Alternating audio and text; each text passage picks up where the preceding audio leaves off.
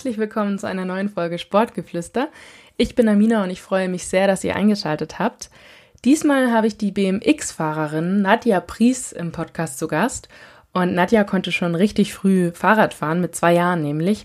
Sie ist dann auch früh zum BMX-Sport gekommen und darin ist sie Deutschlands Beste. Sie war zwölfmal schon deutsche Meisterin, war auch 2016 bei den Olympischen Spielen in Rio dabei. Dort hat sie Rang 14 belegt und mit ihr habe ich über ihre Leidenschaft zum Sport trotz ihrer vielen schweren Verletzungen gesprochen, außerdem über das Thema Motivation und sie hat mir von ihrem Shooting für den Playboy erzählt. Es ist also von allem etwas dabei in dieser Folge und ich wünsche euch jetzt viel Spaß beim Hören.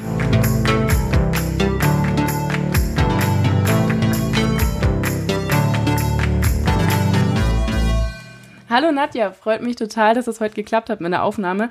Bevor ich dich jetzt direkt frage, wie es dir geht, was ich auf jeden Fall wissen will, will ich einleiten mit dem, dass ich gesehen habe, dass du dir eventuell den kleinen Zeh gebrochen hast, als du gestern einen Handstand geübt hast in der Wohnung. Und du hast in Eigendiagnose gesagt auf Instagram, der ist gebrochen. Wie geht's dir und wie geht's deinem Zeh? er tut tatsächlich immer noch weh. Ich glaube, jeder kennt es, wenn man sich den Zeh anhaut, den kleinen, ist einfach mega weh. Und normalerweise geht es ja nach ein paar Stunden wieder weg. Aber der hat den ganzen Tag echt weh getan äh, beim Laufen und in den Schuhen. Aber ja, es ist nicht das, nicht das Beste auf kleinem Raum. Anstand zu üben, wenn man es noch nicht kann. Aber es ist jetzt. Aber alles gut soweit. Genau, nicht so tragisch. Ich meine, du hast ja schon eine ziemlich große Verletzungshistorie. Also du hast dir letztes Jahr das Becken gebrochen, du hast dir schon mal den Unterschenkelkopf gebrochen. Wie gefährlich ist eigentlich die Sportart, die du machst? Sehr gefährlich. Ähm, das kann man einfach so sagen. Ähm, es spielen extrem viele Faktoren auch mit rein, die man selber nicht beeinflussen kann. Ähm, man fährt mit sieben anderen Fahrerinnen, ähm, die natürlich auch alle ihre Linie verteidigen wollen. Es ist nicht mega viel Platz auf der Strecke. Äh, unsere Strecken sind extrem schnell und hart. Äh, wir haben auf der ersten Geraden knapp 60 km/h drauf und ähm, ja, unsere Hügel sind sozusagen wie Beton so fest. Und ähm, wenn da irgendwas passiert, wenn, wenn da einer irgendwie quer kommt, ähm, kann man sich vorstellen, wie es sich anfühlt, mit 60 äh, gegen einen Betonhang zu fliegen. Ähm, da passiert einiges und ähm, mittlerweile auch sehr heftige Sachen, weil die Strecken einfach immer brutaler werden und ähm, das Leistungsniveau natürlich auch steigt und der Druck. Also ähm, es ist gefährlich, Punkt. Ähm, da braucht man nicht viel um den heißen Brei rumreden. Aber dann, also ich meine, klar, da, du bist da mit voller Leidenschaft dabei, deswegen spare ich mir jetzt die Frage, wieso machst du das trotzdem, weil ist irgendwie klar. Ich frage mich nur, wenn man sich zum Beispiel das Becken bricht bei sowas, du hast das gerade ziemlich gut beschrieben, finde ich, mit 60 km/h auf Beton zu knallen. Wie gehst du dann nach so einer Verletzung damit um, dass du ja wieder aufs BMX steigst? Also ich hätte einfach, glaube ich, jedes Mal Angst, dass ich mich wieder verletze. Kannst du das ganz ausblenden dann? Ähm, zum Teil wenn man jünger ist, dann funktioniert das super, weil man das auch irgendwie gar nicht so an sich ranlässt. Je älter man wird, desto mehr fängt man doch an, das Ganze zu hinterfragen. Ähm, ich kann mich noch genau daran erinnern, als ich mir das Becken gebrochen habe. Äh, das war bei einem Weltcup in Paris. Ich lag auf der Strecke und der, der Bundestrainer kam dann, ähm, als die Sunnies mich quasi äh, mehr oder weniger runtergeschliffen haben. Und ähm, ich habe nur gesagt, also der heißt Flo, der Bundestrainer, und ich meinte nur in Tränen, Flo, ich glaube, meine Hüfte ist kaputt. Ähm, und das Einzige, warum ich angefangen habe zu heulen, war, weil ich meine Olympia-Quali habe schwinden sehen. Ähm, und okay, krass. Das ist nicht wegen der Schmerzen. Ja, natürlich hat es auch wehgetan, klar, aber es war einfach nur so ein Schock, weil ich dachte, scheiße, das war's mhm. jetzt. Ähm, und ich kam eben gerade erst aus einer Verletzung. Ähm, und ich glaube, das, wo man es irgendwie schafft, die Verletzungen auszublenden, ist, dass die Ziele viel größer sind. Ähm, also du lässt es gar nicht so an dich heran, weil du weißt, dass der Sport gefährlich ist und du arbeitest aber halt immer nach vorne, immer auf deine Ziele. Ähm, und zusätzlich kann man natürlich auch mit, mit Psychologen darüber reden und ähm, das Ganze ein bisschen besser verarbeiten. Okay, also ich stelle mir das auf jeden Fall richtig hart vor. Ich bin da sowieso so eine kleine Schisserin und deswegen habe ich da allein schon vollsten Respekt, dass du da dann einfach dich wieder aufs äh, BMX gepackt hast. Aber klar, wenn man halt die Leidenschaft hat und die Ziele, ist das auch alles gut erklärt. Bei dir kann man ja eigentlich schon sagen, dass du Sport so ziemlich in der DNA hast. Also du machst CrossFit, du fährst BMX Race, du machst auch Yoga, habe ich gesehen, und du hast mit zwei Jahren schon angefangen, Fahrrad zu fahren. Ähm, wie kamst du denn dann überhaupt zum BMX-Fahren? ist relativ einfach bei mir. Also meine ganze Familie ist mega sportlich, meine Eltern und mein Bruder und meine Großeltern. Und ähm, ja, wie gesagt, ich habe früh angefangen, Fahrrad zu fahren und habe das auch geliebt. Und wir sind ungefähr Luftlinie, sage ich mal, 500 Meter von der BMX-Bahn aufgewachsen, mein Bruder und ich. Und da liegt es natürlich nahe, wenn man da jeden Tag dran vorbeifährt, ähm, dass man irgendwann das Betteln anfängt, dass man da mal fahren darf. Genau, und dann war ich in der ersten Klasse und ähm, dann bin ich mit meinem Bruder das erste Mal zum Schnuppertraining gegangen. Und das war's dann. Und deine Eltern waren da auch dann cool, weil ich meine, wenn man jetzt, finde ich, das so gehört hat mit den Verletzungen und so, haben die das dann einfach so unterstützt? Auch ich meine, oft ist es ja so ein Thema, Jungen dürfen sowas machen. Bei Mädchen denkt man sich dann vielleicht noch so, ach, die soll doch mal lieber turnen gehen. War das schwierig oder war das direkt easy, weil du einfach das machen durftest, was dein Bruder auch macht? Ja, ähm, da war bei uns eigentlich kein großer Unterschied. Ähm, also wenn er das durfte, dann durfte ich das auch. Und ähm, meine Eltern sind da echt krass. Also die haben mich von Tag eins an unterstützt und damals, es fängt ja ganz anders an. Also natürlich wissen die Eltern, dass es gefährlicher ist, aber ich meine, als, ja, als Siebenjährige hat man da keine 60 km/h drauf. Da fällt man halt mal um. Also es ist nicht so schlimm. Ähm, und wir sind da alle so zusammen reingewachsen. Also wir haben angefangen, Rennen zu fahren, mal kleinere und dann waren die ganz erfolgreich und dann größere, ähm, ja, bis es irgendwann halt auf europaweiter Ebene war. Und da sind meine Eltern tatsächlich, ähm, als ich 11, 12, 13, 14 war, ähm, mit mir jedes einzelne Wochenende die ganze Saison durch Europa getourt und haben mich auf die Rennen gefahren. Und ohne meine Eltern wäre ich nicht annähernd äh, dahin gekommen, ähm, ja, wo ich jetzt bin. Gerade in Randsportarten ist ich äh, sehr von Anfang an auch dahinter stehen. Ja, das würde ich auch sagen. Also da sind die Eltern echt essentiell. Ich hatte ja auch schon eine Kitesurferin und bei der ist auch so, dass sie da eigentlich durch ihren Papa äh, auch so erfolgreich erst werden kann.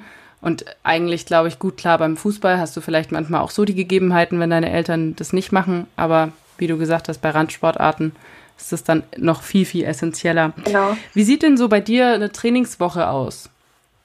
Also, du hast jetzt schon gesagt, du hast damals direkt neben so einer BMX-Bahn gewohnt. Ist es immer noch so, dass du da hingehst und jeden Tag deine Runden fährst oder besteht dein Training zum Großteil eher aus irgendwie so Techniktraining oder Krafttraining? Kannst du uns das mal so ein bisschen erklären? Also BMX ist tatsächlich relativ abwechslungsreich, was das Training angeht.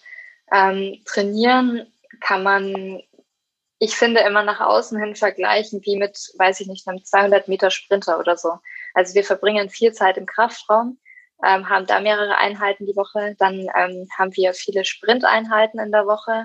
Das heißt, wo wir wirklich mit dem BMX-Rad auf die Straße gehen und da eben Sprints machen, entweder mit einem fliegenden Start, also aus dem Rollen raus oder eben ähm, aus dem Stand raus.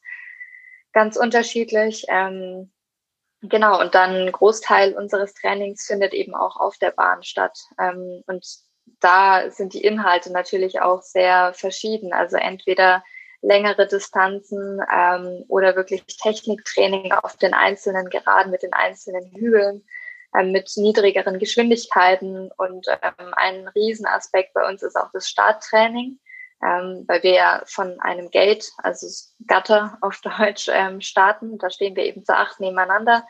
Ähm, und der Start ist bei uns wirklich entscheidend. Also bei einem Rennen macht er 80 und also 80 bis 90 Prozent eigentlich aus, weil es darauf ankommt, wer seinen Lenker am ersten Hügel eigentlich vorne hat. Ähm, Genau, und das ist nicht wie bei der Leichtathletik, dass man sozusagen hinten raus dann auch noch extrem aufholen kann und jeder schön auf seiner Bahn bleibt. Ähm, genau, sondern wir können natürlich unsere Linien verändern und verteidigen. Und ähm, wenn du am ersten Sprung vorne bist, dann hast du schon mal sehr, sehr gute Karten. Deswegen Start und äh, Krafttraining ist bei uns neben der Technik auch ein riesen, riesen Faktor. Okay, das finde ich ja richtig spannend. Das wusste ich nicht. Ich dachte, dass man das vielleicht dann auf der Strecke trotzdem noch ähm, ausgleichen kann. Wie lang ist denn so die Strecke jetzt nochmal? Ich meine, vielleicht, es hören wahrscheinlich viele Leute auch zu, die generell an dem Sport interessiert sind und das einfach schon wissen. Die können jetzt kurz bei einer Minute äh, einfach sich mit was anderem beschäftigen. Aber für die, die es nicht wissen, wie, wie weit geht so eine Runde? Wie lange ist so ein Rennen? Also unsere Strecken sind nicht komplett genormt. Also wir haben manche Vorschriften, aber die, die Längen variieren teilweise. Im Schnitt so zwischen 350 und 400 Meter. Es sind vier Geraden mit äh, drei Steilkurven. Also man kann sich wie so eine Schlangenlinie eben vorstellen. Und ähm, ganz am Anfang ist eben ein Starthügel. Der ist bei normalen BMX-Strecken so zwischen drei und fünf Meter hoch und bei Weltcup-Strecken ist der acht bis fast zehn Meter hoch. Ähm, genau, so kann man sich eine, eine Bahn vorstellen. Und dazwischen, eben zwischen den Kurven sind noch ganz viele verschiedene Sprünge, äh, Hügel, wo man dann eben die unterschiedlichen technischen Sachen anwenden kann. Das je nachdem, äh, was eben am schnellsten ist. Okay. Und wenn du ähm, trainierst, machst du das dann im Einzeltraining oder bist du da in einer Gruppe? Weil, ähm, also wie viele Frauen gibt es, die das auch machen oder trainierst du da mit Männern? Das ist äh, der große, große Nachteil in Deutschland leider, dass ich wirklich ähm, die einzige Frau bin, die international auch ähm, punktemäßig fährt. Ähm, und deswegen habe ich auch keine Trainingsgruppe, zumindest ähm, ja, keine weiblichen Fahrerinnen in meinem Alter. Und das ist extrem schade. Ähm, das wirkt sich sicherlich auch auf meine Leistungen aus, weil jeder weiß, ähm, mhm. wie es pushen kann, wenn man irgendwie einen Buddy hat, mit dem man sich eben gegenseitig ähm, ja immer Aufgaben stellt oder einfach immer weiter nach vorne bringt.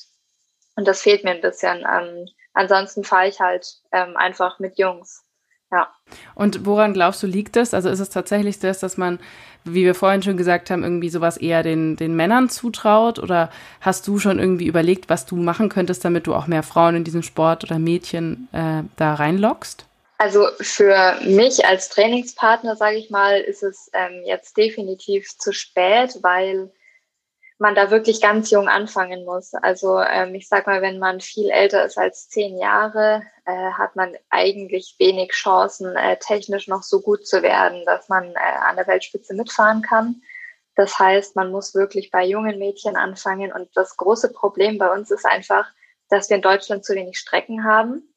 Ähm, also jeder kann ja jetzt mal überlegen, ähm, wo er in seinem Umkreis die nächste BMX Race Strecke hat. Und ähm, ganz viele wird es da geben, die überhaupt gar keine kennen. Und deswegen haben wir. Ja, ich kannte auch keine. Genau, ja. Und deswegen haben wir einfach auch keine breite Masse. Wir haben nicht viele Vereine in Deutschland. Und ähm, es kommen extrem wenige Kinder natürlich dann in die Vereine. Und nach oben hin wird es natürlich immer dünner. Und diejenigen, die das wirklich von, von vier, fünf Jahren bis 20 Jahren durchziehen und das auch professionell und leistungsorientiert, äh, da bleibt halt dann fast nichts mehr übrig. So, und wenn in einem Jahr, sag ich mal, keine Ahnung, mit fünf Jahren acht Mädchen anfangen in ganz Deutschland, dann bleibt da ziemlich sicher nach oben hin äh, maximal nur noch eine übrig. Ja, das ist schade diese eine bist, bist dann eigentlich quasi du jetzt zurzeit. Also du bist ja eigentlich Deutschlands, nicht nur eigentlich, du bist Deutschlands beste BMX-Racerin. Ähm, du hast jetzt gerade schon gesagt, dass es viel Durchhaltevermögen braucht, dass man da überhaupt hinkommt und weiter am Ball bleibt.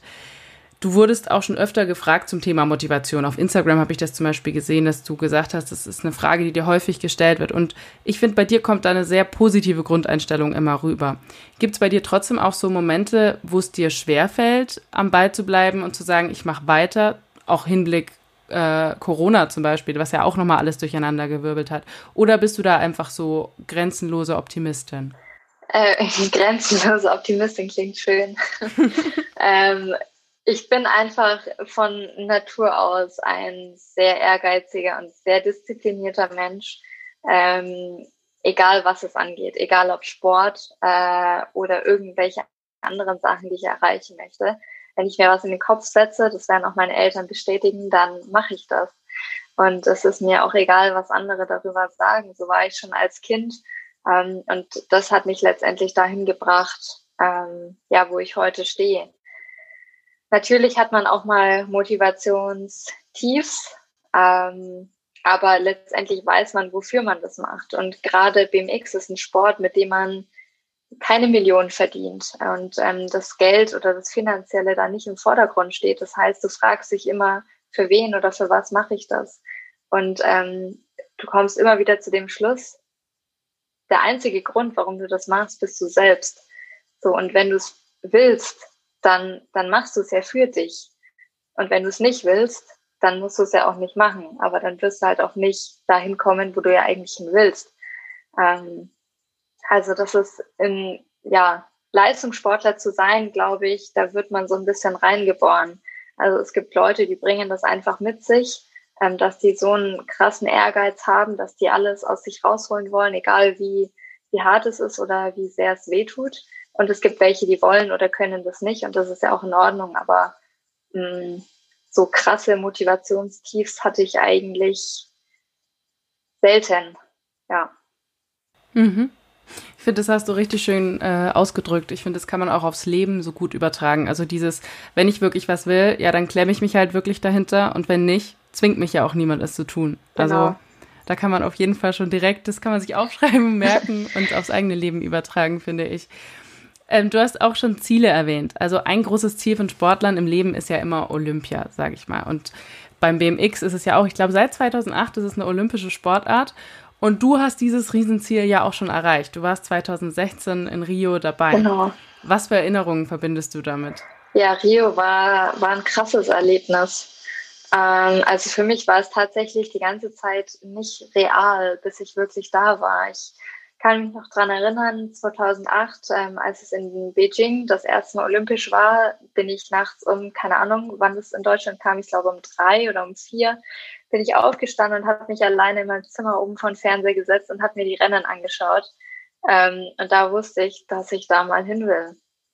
Und ähm, und du hast ja schon gesagt, wenn du dir was in den Kopf setzt, dann wird es auch so passieren. Also exakt. wieder ein gutes Beispiel dafür. genau, ja.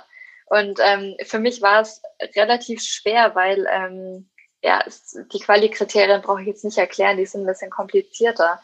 Ähm, aber dadurch, dass ich in Deutschland quasi die einzige Frau bin, die Punkte sammelt, ist es nicht so leicht, über das Nationen-Ranking reinzukommen, weil die anderen Nationen da mit mehr Frauen einfach aufgestellt sind. Und ähm, deswegen habe ich mich dann letztendlich über die WM qualifizieren müssen. Die war ähm, nur ein paar Wochenenden ähm, vor den eigentlichen Olympischen Spielen. Und ähm, das war für mich ein Rennen, ein Tag, an dem ich wusste, okay, ich muss hier entweder mein Ticket lösen oder nicht. Ähm, ja, und da habe ich mich so krass drauf vorbereitet. Und es hat dann letztendlich auch geklappt, genauso wie es mir ähm, ausgemalt hatte. Äh, und ja, ab da war es eigentlich alles nur noch crazy. Also auf einmal will jeder, jeder irgendwie ein Interview mit dir oder jeder will Bilder mit dir keine Ahnung. Ähm, dann war ich in Rio und das war einfach alles, es war schon so ein kleiner Flash. Und auch in Rio war ich geflasht und ich habe es genossen auf der einen Seite. Ja, aber auf der anderen Seite war ich auch ein bisschen zu überwältigt, ähm, was mir vor Ort gar nicht so bewusst war, weil ich dachte, nee, es ist alles gut, ich fühle mich so wie immer. Ähm, und wenn ich aber im Nachhinein drüber nachdenke, weiß ich, dass ich da eigentlich überhaupt nicht ich selbst war. So, ähm, und mich auch nicht aufs Rennen oder mich selber gut genug konzentriert habe. Natürlich habe ich das versucht, mhm. aber ähm, ja, ich habe es genossen, aber es ärgert mich immer noch, ähm, dass ich das Rennen nicht so gefahren bin, wie ich es hätte fahren können und fahren wollen. Einfach, weil ich mental, ähm, glaube ich, vorher auch so viel Energie schon in die WM gesteckt hatte mhm. und mich da so krass darauf vorbereitet hatte, dass alles, was danach kam, irgendwie so ein bisschen ist. Und ähm, das ärgert mich tatsächlich immer noch. Ja klar, ich meine, da ist wahrscheinlich, kommt ganz viel zusammen, wie du schon gesagt hast, Olympia ist ja einfach auch so ein Riesending. Da macht man sich wahrscheinlich auch einfach von selbst schon Druck. Es sind wahnsinnig viele Eindrücke. Dann hattest du vorher diese spannende WM, wo du auch ja vorher nicht wusstest, ob du überhaupt äh, es zu Olympia schaffst. Dann, was ich schon auch nochmal so ein Faktor finde, du bist ja eigentlich in einer Sportart, die nicht so viel Aufmerksamkeit bekommt. Und wenn man sich jetzt vorstellt, du hast diese Zusage bekommen für Olympia und plötzlich reißen sich alle um einen, da hat man ja auch nochmal ein ganz anderes, glaube ich, Empfinden, wie, wie plötzlich die ganze Welt aussieht. Also plötzlich bist du wer, sage ich mal. Wie war das ja. für dich, wenn plötzlich so viel Aufmerksamkeit da ist? Ähm, also ich hatte schon damit gerechnet, ähm, dass natürlich mehr Anfragen kommen und so. Und es hat mich schon auch gefreut, weil man endlich mal das Gefühl hatte, hey, es sieht jemand, was ich mache und wofür ich mir jeden Tag den Arsch aufreiße, um es mal so auszudrücken. Ähm, und da dachte ich so, okay, jetzt, ähm, ja, jetzt ist es endlich mal so, wie es, wie es auch sein sollte oder wie es auch in anderen Sportarten ist. Und es war jetzt nicht so, dass ich da am Tag fünf Interviews hatte. Ähm, also so heftig war es nicht. Aber ähm, umso trauriger fand ich es eigentlich, dass es wirklich nach Olympia extrem abgeflacht ist, auch wieder. Egal, ob das jetzt irgendwie um Firmen ging, die eine Kooperation mit dir wollten, ähm, oder um Interviews. Also es ist ja auf der einen Seite auch logisch. Auf der anderen Seite merkt man da erstmal, wie sehr Sportler eigentlich auch nur ähm, ja, Sportler sind und nur für ihre Erfolge, sage ich mal, gefeiert werden. Ähm, das ist genauso, ja, mhm. wenn du mhm. Erfolge bringst, dann will auf jeden, also will jeder etwas von dir und sobald du irgendwie keine Erfolge mehr bringst, bist du auch niemand mehr. Und ähm, genauso war es bei, bei Olympia. Das waren ein paar Wochen, wo sich, ja, wo jeder ähm, unbedingt hier ein Interview mit dir haben wollte und du überall hin eingeladen wurdest. Ja, und ein halbes Jahr später interessiert sich wieder keiner für, für deine Sportart und für dich. Ähm, was einfach mhm. in Deutschland leider Realität ist. Ja.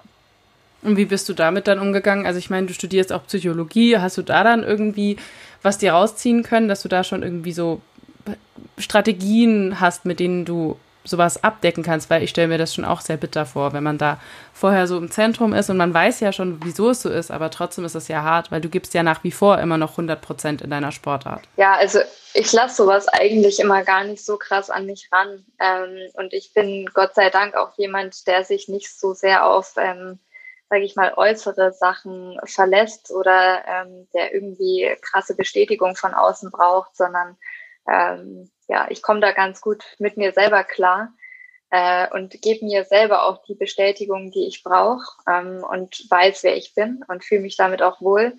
Ähm, es, es war gar nicht so, dass es mich persönlich irgendwie bedrückt hat. Ich hätte es mir nur irgendwie für die Sportart auch gewünscht. Mhm. Ähm, dass es allgemein jetzt einfach mal Aufmerksamkeit bekommt, so generell. Ähm, aber was ich auch sagen muss, in meiner Heimatstadt in Erlangen und auch hier in Nürnberg zum Beispiel, ähm, da hat es tatsächlich schon was gebracht. Also ähm, da bin ich einfach ein Stück bekannter geworden und ich will das auch immer gar nicht so auf mich als Person beziehen, sondern einfach auch ähm, auf die Sportart. Ich freue mich einfach, dass durch mich in der Region hier mittlerweile BMX einfach viele Leute kennen. Ähm, einfach weil da natürlich mhm. die Zeitungen aufmerksam werden und dann kommen ab und zu einfach immer mal Berichte.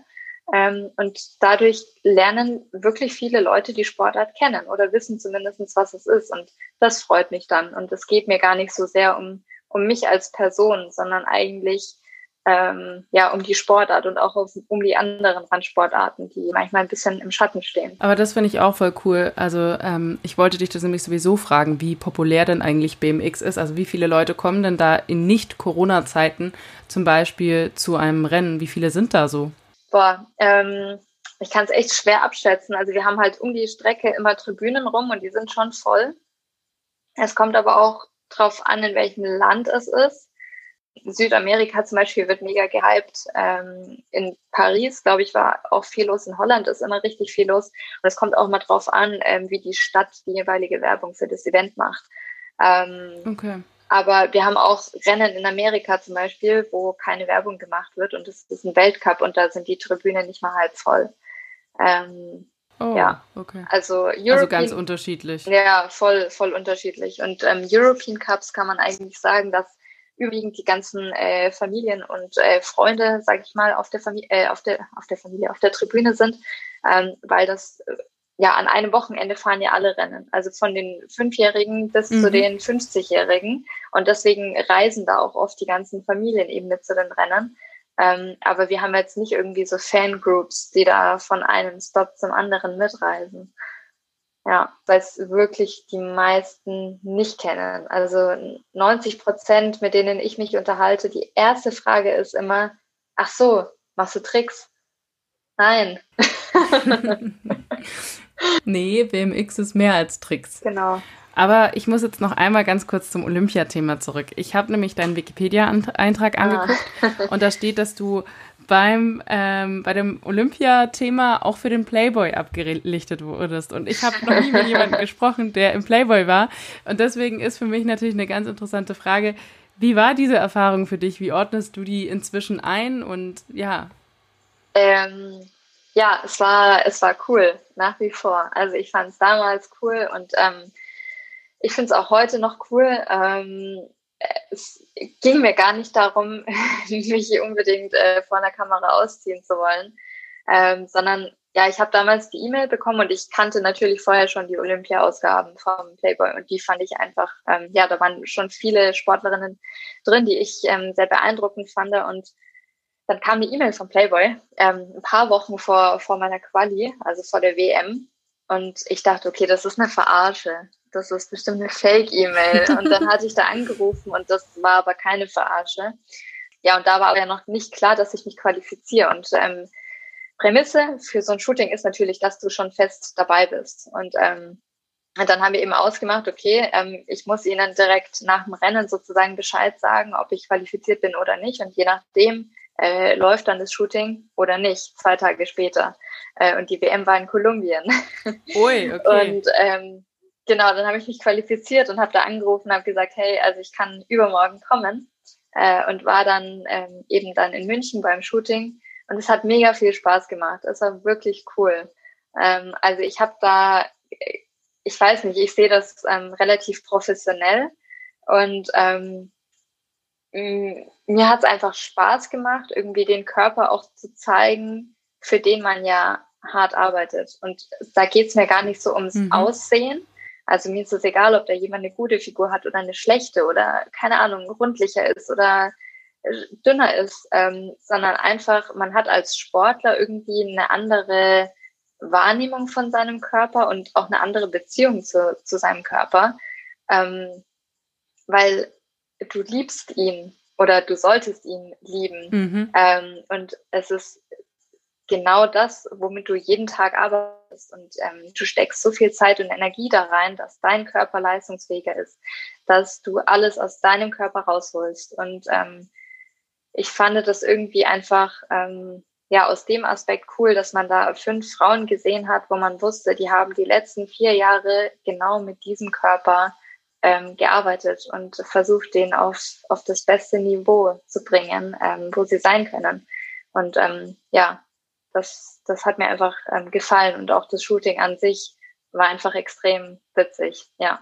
und ich bereue es nicht. Das ist schon mal sehr schön. Also war dann auch eigentlich vielleicht der Playboy unter anderem ein riesiger Motivator für diese WM, dass du dich für Olympia und den Playboy quasi qualifizierst. Ja, ich würde sagen, es war so ähm, noch on top, was, wo ich mich einfach drauf gefreut habe. Ja.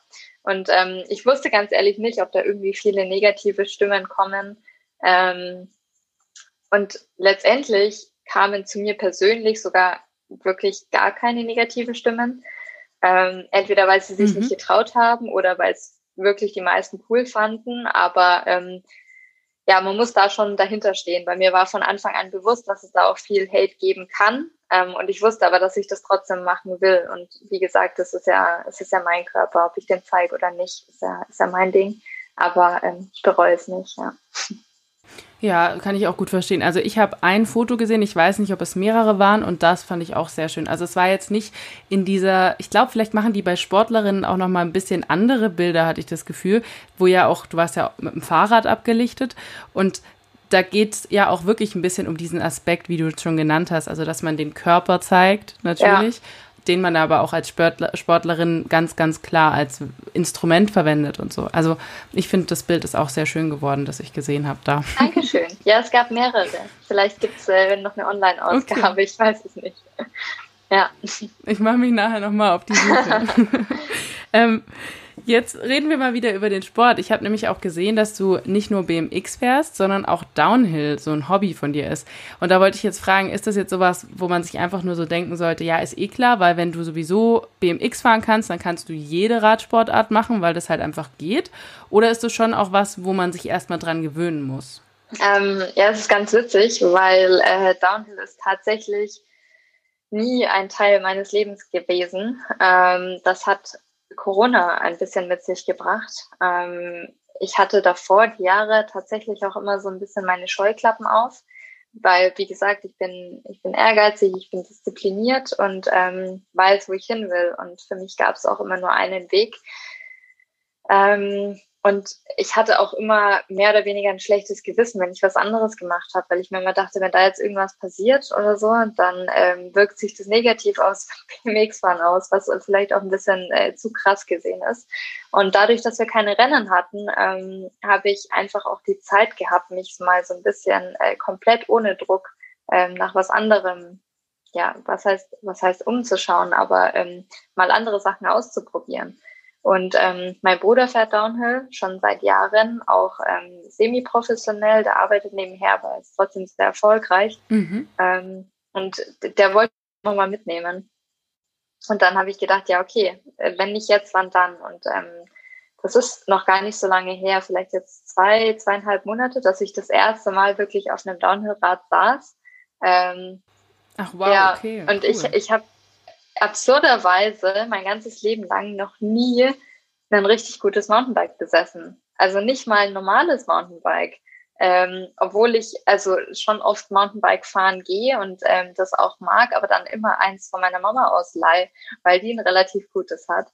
Ähm, ja, und äh, Downhill fahren macht mir aber auf jeden Fall mega Spaß. Und man hat natürlich ein Fahrradgefühl, das man mitbringt. Das ist schon ein großer mhm. Vorteil, mhm. ähm, aber es ist was anderes weil wir haben keine Wurzeln und keine Steine.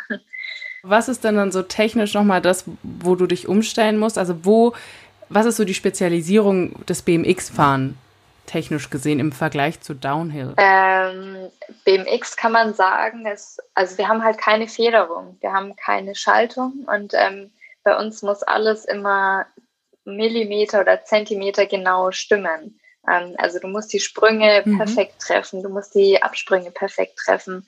Ähm, aber es ist natürlich alles eben und plan. Ähm, und beim Downhill ist es dann wiederum so, dass du nicht alles perfekt treffen musst, sage ich mal, weil du natürlich auch Federung hast. Aber dafür ist es alles andere als eben. Und da ist mhm. die Schwierigkeit halt einfach die Linien zu erkennen, wo man in einem Steinfeld runterfahren muss oder zwischen Wurzeln entlang. Ähm, und das ist das, was, was mir gerade auch ein, ein, bisschen neuen Reiz gibt, äh, wo ich auch vieles äh, dazu lernen kann.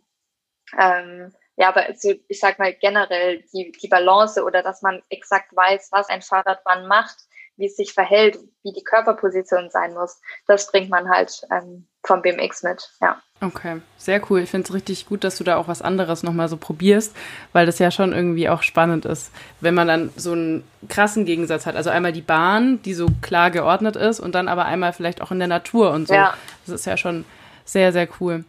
Ähm, du hast schon gesagt, du hast kein Mountainbike. Wie viele BMX-Fahrräder hast du denn? Oder hast du auch ein Hollandrad? Wie sieht da so dein Fahrradrennstall aus? Äh, echt sehr spärlich. Ähm, also ich habe pro Saison normalerweise nur einen BMX ähm, und bekomme sozusagen jede, jede Saison Neues. Also ja, alle dreiviertel Jahr ungefähr oder alle ganze Jahr. Ähm, und es gibt Fahrer, die haben zwei Räder, ähm, die sind auch immer parallel aufgebaut und werden dann beide benutzt sozusagen und haben auch auf den Strecken oder auf den Rennen immer ein zweites als Ersatzrad dabei. Äh, ich bin irgendwie noch nie ein Fan davon gewesen, weil ich immer mein Rad haben will. Und ähm, ich will dann nicht auf ein Zweitrad mhm. umsteigen müssen. Ähm, deswegen habe ich Ersatzteile dabei, aber ich habe immer nur ein Rad gehabt, um das ich mich halt gekümmert habe. Und ansonsten habe ich ein Stadtrad, ein Rennrad und äh, ja, jetzt auch noch ein Downhiller. Aber ähm, Enduro-Bike oder so einfach zum im Wald rumfahren, also bergauf, habe ich noch nicht. Mal schauen, ob das irgendwann noch kommt. Okay. Also ich finde es auch interessant. Ich dachte nicht, dass man da jetzt zum Beispiel nur mit einem Rad durch so eine Saison durchkommt, weil ich jetzt schon dachte, wenn man ab und zu so stürzt, dann geht sowas vielleicht auch schnell kaputt.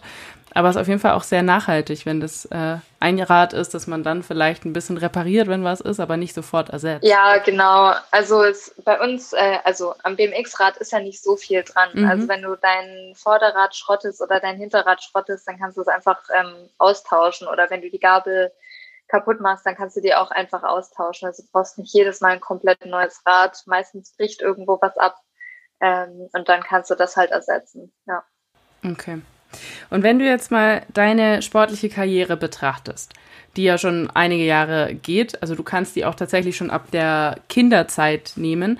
Was war für dich der prägendste, besonderste, wichtigste, schönste Moment also es muss kein Erfolg sein, es kann tatsächlich auch einfach nur ein cooles Training sein. Es könnte jetzt auch sein, dass du sagst, boah, das Downhill-Fahren, das war jetzt gerade so eine schöne Erfahrung, das war's. Also das finde ich immer ganz interessant. Kannst du uns das mal verraten?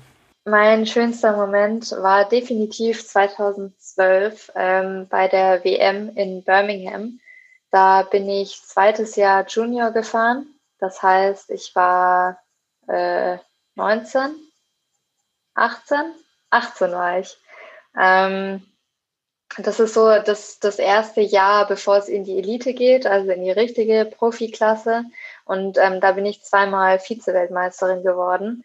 Ähm, es hatte auch nicht wirklich jemand vorher damit gerechnet, sage ich mal. Ähm, also ich sage jetzt mal von, ja, von BMX Deutschland. Ähm, ich selber wusste schon, dass ich gut drauf bin und ich hatte auch vorher bei den European Cups schon gezeigt, dass ich relativ gut drauf bin und fit bin. Ähm, aber bei einer WM dann äh, zweimal Silber zu holen, ist nochmal was anderes. Das waren auch die ersten Medaillen für Deutschland überhaupt ähm, bei einer WM. Und ähm, was ich mega cool fand, war, dass meine Mama war schon immer mit auf den Rennen dabei und äh, mein Bruder und mein Papa war eigentlich eher selten. Ähm, und als Überraschung hatte meine Mama, mein Bruder und mein Papa quasi eingeflogen. Oh, ähm, schön. Und genau, die sind einen Tag vorher angekommen und ich hatte mich darauf, also darüber schon, schon mega gefreut und das Rennen lief einfach perfekt. Ich war genau in meinem Flow drin. Ähm, es lief alles genauso, wie es sein sollte und ich habe das Rennen einfach so genossen und ich habe mir da auch überhaupt gar keine Gedanken gemacht oder Fragen gestellt. Es lief einfach genauso, wie es laufen sollte. Und es war ja perfekt. Ja. ja, es hört sich auch so an. Ich glaube, durch diese, dass dein Bruder und dein Papa dann kamen, da war dann einfach die, die Stimmung sowieso so hoch, egal wie du es äh, abgeschlossen hättest und dann auch noch was zu gewinnen, ist natürlich super. Ja, genau. War cool. Ja, ich glaube, wir haben eigentlich jetzt schon ziemlich viel besprochen und ich habe echt einen guten Einblick in diese Sportart bekommen. Also ich finde es immer wieder richtig schön, wenn man einfach sich mit den verschiedensten Sportarten auseinandersetzt, lernt man so viel Faktoren davon kennen, die man vorher gar nicht auf dem Schirm hatte. Das geht mir genauso. Wenn ich mich ähm, zum Beispiel, ich habe ja schon äh, viele andere Sportler kennengelernt, auch die mit mir bei der Bundeswehr waren und so. Und ähm, da denkt man zum Beispiel ein Ruderer, dass es komplett monoton ist. Und wenn man dann aber hört, was da irgendwie für technische Aspekte dahinter stecken, dann denkt man sich krass, weil es schaut halt wirklich von außen immer alles leicht aus. Und ähm, dann merkt man halt erstmal, ja, ne, was, was für Faktoren da noch interessant und wichtig sind. Ja, genau. Genau das ist es, was ich daran immer so interessant finde, wenn man eben verschiedene Sportarten anguckt. Ja. Und ähm, deswegen danke ich dir da sehr, dass du dir die Zeit genommen hast für dieses Interview. Ich weiß, du schreibst auch gerade deine Bachelorarbeit. Ähm, ja.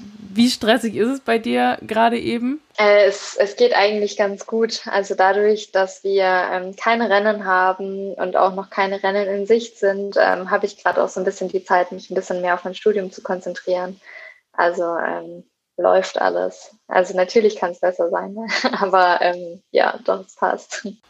Und gibt es jetzt noch irgendwelche Ziele, die Zwischenziele sind für dich in Corona-Zeiten oder ist gerade einfach gar nichts zu planen, sportlich gesehen, von Wettkämpfen ähm, her? Ja, sportlich gesehen ist es, ist es schwer, weil wir noch keinen offiziellen Rennkalender haben für die nächste Saison. Ähm, und ich mache mir da im Moment auch gar nicht so viel Druck und ich, ich lasse es ein bisschen auf mich zukommen, weil es mich mehr stresst, wenn ich mir die ganze Zeit einen Kopf drüber mache und äh, meinen Kopf zerbreche, wann ich ins Trainingslager kann, äh, wo die Rennen stattfinden, etc., wenn ich, ja, wenn einfach alles im Moment nicht planbar ist. Ähm, deswegen genieße ich gerade die Zeit einfach, wie sie so ist und konzentriere mich auf mein Training und ähm, auf mein Studium und schaue dann, was, was 21 so mit sich bringt. Hoffentlich was äh, Besseres Corona-mäßig als dieses Jahr langsam. Also es ist schon echt einfach nur noch nervig. Ja, das stimmt.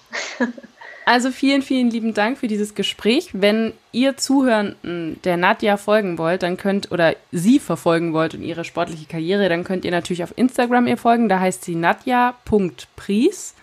Und ich weiß nicht, hast du auch noch Twitter, eine Homepage oder Facebook oder irgendwas, was du noch, worauf du hinweisen willst, oder ist es eher Instagram? Hauptsächlich eigentlich Instagram. Ähm, ab und zu bin ich auch noch auf Facebook, also ich bin da nicht, aber ich reposte manchmal Sachen. Aber für alle, die Instagram haben, ist es auf jeden Fall sinnvoller, ähm, da mal auf meine Seite zu schauen. Sehr gut.